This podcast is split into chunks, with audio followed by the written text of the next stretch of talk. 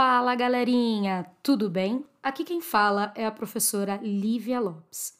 E hoje vamos para o nosso próximo episódio do nosso incrível podcast Livro Falado. Vem com a gente! No episódio de hoje, contaremos com a participação da aluna Ana Vitória, do nono ano, com a leitura do trecho O Mundo de Sofia. Fique com a gente! O Mundo de Sofia. O que é filosofia? Querida Sofia, os homens têm passatempos diferentes. Alguns colecionam moedas ou selos antigos, outros se ocupam de trabalhos manuais, outros ainda aproveitam a maior parte do seu tempo livre para praticar um determinado esporte. Muitos também gostam de ler, mas existem grandes diferenças nessas leituras. Alguns leem somente jornais ou revistas em quadrinhos, outros gostam de ler romances, enquanto outros preferem livros sobre assuntos diversos, como astronomia, vida selvagem ou descobertas tecnológicas. Se me interesso por cavalos ou pedras preciosas, não posso pretender que os outros tenham os mesmos interesses. Se acompanho com entusiasmo as transmissões esportivas pela TV, devo contar com o fato de que outras pessoas podem achar isso entediante. Mas não existe algo que interessa a todo mundo. Não existe algo, uma coisa que afeta a todos, independente de quem sejam ou onde vivam. Sim, querida Sofia, existem algumas perguntas comuns a todos os homens, e é dessas perguntas que trata deste curso. O que é a coisa mais importante da vida? Se perguntarmos a alguém que está passando fome, a resposta é a comida. E se fazemos a mesma pergunta a alguém que está passando frio, a resposta é o calor. E se perguntamos a alguém que está se sentindo só ou abandonado, a resposta deve ser a companhia de outras pessoas. Mas e se todas essas necessidades estiverem satisfeitas? Ainda existe algo de que todo mundo precisa? Os filósofos acham que sim. Eles acham que as pessoas não podem viver só de pão. Claro que todos necessitamos de comida, Todos necessitamos de amor e de cuidado também. Mas existe mais uma coisa de que todos necessitamos. Precisamos descobrir quem somos e por que vivemos.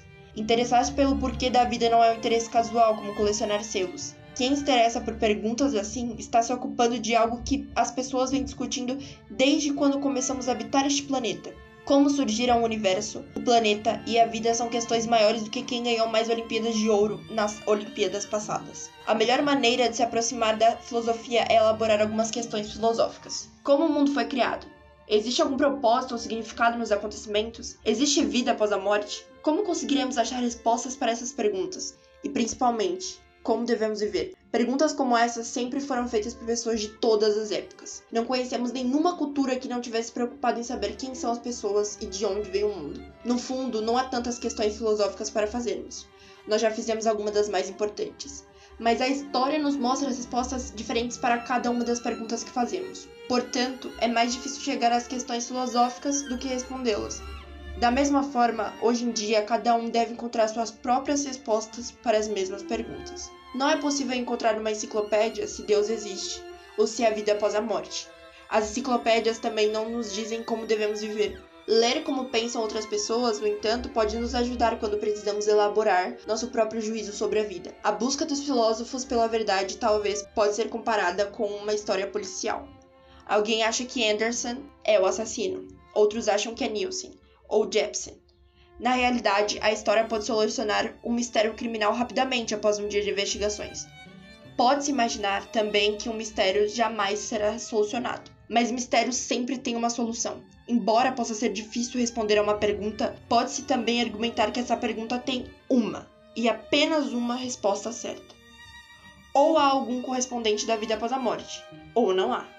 Muitos enigmas ancestrais têm sido solucionados pela ciência, Antigamente, um grande enigma era saber como seria o lado escuro da Lua. Não se chegava a uma resposta através da conclusão, mas através da imaginação de cada um. Porém, hoje sabemos precisamente como é o lado escuro da Lua. Não é mais possível acreditar que há pessoas morando lá, ou que a Lua é um grande queijo esburacado. Um dos antigos filósofos gregos, que viveu há mais de dois mil anos, dizia que a filosofia consistia na capacidade de admiração do homem. Para ele, os homens achariam a vida algo tão único que as tais perguntas ocorreriam naturalmente. É como quando presenciamos um truque de mágica. Não conseguimos dizer como aquilo que vimos aconteceu. Então perguntamos: como um mágico pode transformar um par de lenços de seda branco num coelhinho vivo?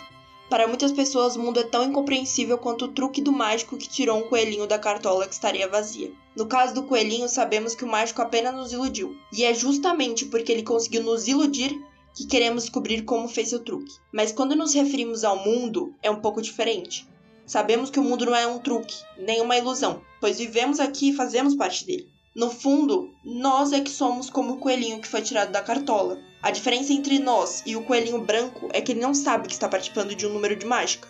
Conosco é outra história. Temos consciência de que somos parte de algo misterioso e ansiamos por descobrir como tudo pode ser explicado. PS.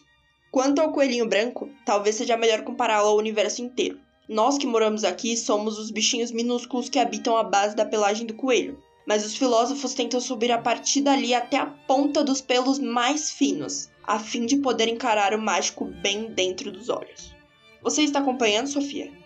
Vamos continuar.